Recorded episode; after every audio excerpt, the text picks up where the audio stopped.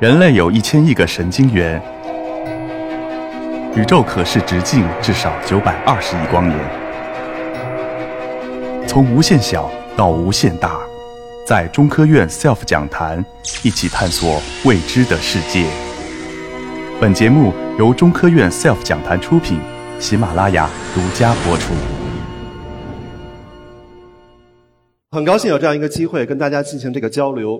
今天要讲的呢是一些有关于药物研发的小故事。那么我来自于中国科学院生物物理研究所。如果你曾经听过我的名字，很可能是因为这本书《大灭绝时代》。那它是我去年翻译的一本科普书。现在呢，你已经在书店里可以买到它了。它的原著呢，呃，第六次大灭绝是这个今年刚刚获得了普利策奖。它的写作水平是非常高的。而且呢，这本书中介绍的科学知识非常的严谨，而且是非常前沿的研究成果。如果我们要用一句话来概括这本书讲了什么事情，那就是人类自从诞生之日起，就一直在持续不断的破坏着我们的环境，毁灭着这个地球上生存的其他所有的物种。那么你们可能会问，我们该怎么办呢？很遗憾，这本书里没有给出答案。对于这个问题的话，其实有两种不同的思想。一种思想认为，我们应该退回到一个低技术水平的时代，甚至退回到刀耕火种的时代。那这张图片，大家想想，这是什么？这不是拍战争的场面的电影，更不是真实的战争场面。这就是今年十月份的时候，在华北某地焚烧秸秆的现场，烟雾缭绕，对我们的 PM 二点五做出了巨大的贡献。那么大家想想，回到低技术水平，往往意味着严重的污染。那另一方面呢？低技术水平意味着低的供给能力。我们全球现在有六十亿人口，中国有十三亿人口。请问，回到刀耕火种的时代，我们吃什么呀？所以说，此路不通。那么，我们应该怎么做呢？在我看来，我们要做的是进一步发展我们的科学技术，这就包括了方方面面的事情。今天呢，其实我不是来跨界的，我要谈谈跟我自己的研究工作相关的工作，也就是药物研发的一些小故事。那么，如果我们去看。药物发现和发明的过程，会发现这些小故事其实恰恰体现了科学技术的进步对于我们人类的一种拯救。那么，首先呢，我将从抗生素开始我的故事。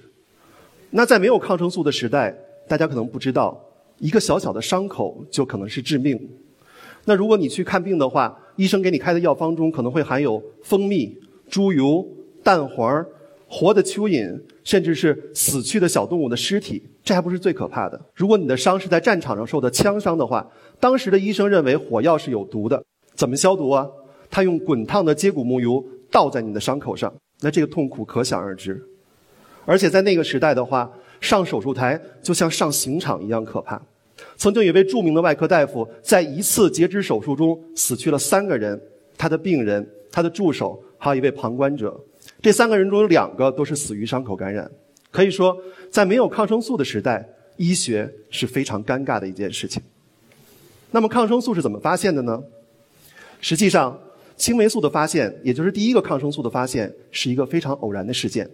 当时有一位研究微生物的科学家 Fleming，他发现他培养这个细菌的平板上有一个地方不长了，反而长了一个霉菌。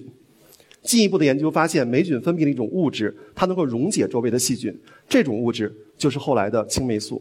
接下来呢，有另外两位科学家通过他们的努力，真正实现了抗生素的大量的工业化的生产，这样才让青霉素真正成为了一种实用化的药物。这个就是青霉素发展发现的过程。那么这三位科学家呢，一起获得了一九四五年的诺贝尔生理及医学奖。实际上有人做过统计，现代医学使我们人类的平均寿命延长了二十年，而在这二十年中，有十年是由抗生素贡献的。可以想象，抗生素它的发现对于我们人类来说是非常非常重要的。那么接下来想讲的呢，除了这些偶然发现的药物以外，还有一些药物呢是意外获得的。说的文绉绉一点，就是有意栽花花不开，无心插柳柳成荫。那说的俗一点，就是打哪儿指哪儿。首先，让我们来看一个蓝色的小药丸伟哥，这个药呢，它的药物名字叫万艾可，大家一定都听说过它。那么这个药物呢，在最初进行研究的时候，是用来治疗心血管疾病的。然而，在他的临床实验中，科学家偶然地发现，这个药物有一些非常有趣的生理副作用。最终呢，万艾可成为了一种治疗男性的性勃起障碍等等的这种性疾病的一个非常成功的药物。那第二个例子想讲的呢，是一种叫做二甲双胍的药物。如果你的身边亲朋好友当中有人患有二型糖尿病的话，你可能会听说过它，因为它是胰岛素治疗的时候一个非常重要的辅助药物。它非常非常的便宜，每天的用药量只需要花你几毛钱或者几块钱。现在科学家发现，它很可能具有一个价值不菲的作用，那就是能够延缓衰老。实际上，美国食品药品管理局刚刚就在几天前批准，将于明年在美国进行这个二甲双胍抗击抗衰老的这样的一个临床实验。我们虽然还不能返老还童，但是至少科学家将为你们提供一种真正意义上的这样的一个延缓衰老速度的药物。那么第三个想谈的药物呢，叫做格列卫。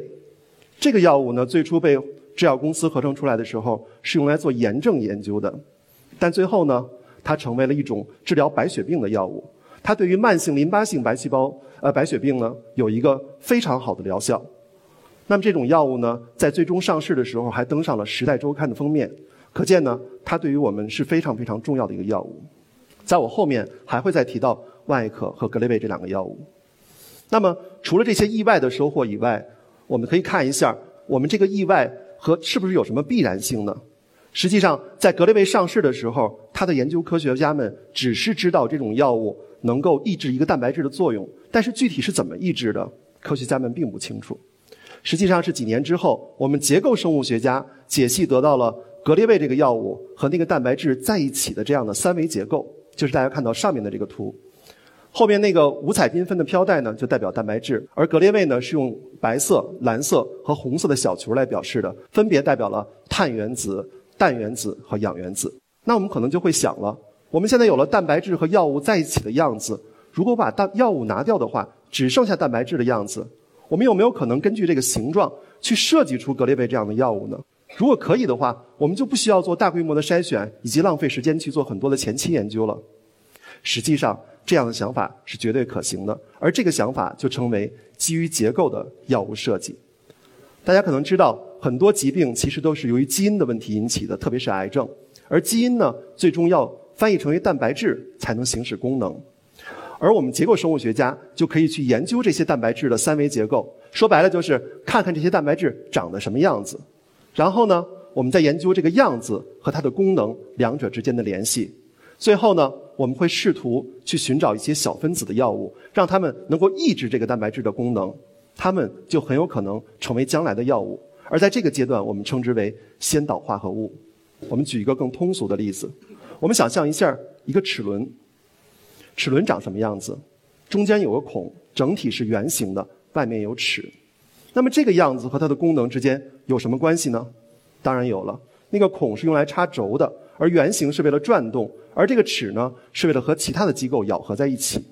那么我们有没有可能想办法去抑制它的功能呢？当然可以，很简单。我们只要找到一个楔子，让它的形状和这个齿与齿间的之间的空空间是一致的，我们把这个楔子钉到齿轮上，这个齿轮不就不能工作了吗？所以呢，大家想象一下，如果我把这个楔子挪到蛋白质身上，这个就是药物先导化合物，这个就叫做基于结构的药物设计，而这正是我所做的研究工作中的一部分。那么接下来呢，想讲两个实际的工作的例子，都是我亲身参与的。第一个例子呢是关于 SARS 病毒的。大家知道，二零零三年的时候，SARS 在我们国家曾经肆虐了很长一段时间。当时呢，我在清华大学的实验室读博士，被封校关在了里面。大家可能觉得封校是一件很可怕、很郁闷的事情，其实不是的。那个时候的清华大学是最像大学的。为什么？因为不许室内聚集啊，所有的学生全在外面草坪上打打牌啊、看书啊、打羽毛球啊、玩游戏啊，各种各样的事情，不亦乐乎。但是呢，对于我们实验室的学生来说，这种不亦乐乎的日子很快就结束了，因为我们的导师饶子和院士从华大基因那里拿到了 SARS 病毒的全基因组，于是我们的学生都回到了实验室，也不管什么不许聚集的命令了，我们就开始日以继夜地生产这些蛋白质，我们把它们打成包之后，免费派发给全国任何想要做抗 SARS 研究的这样的实验室。同时，我们自己也用它来做研究。做什么研究？当然是看结构了。我们希望能看到 SARS 病毒全部蛋白质的三维结构。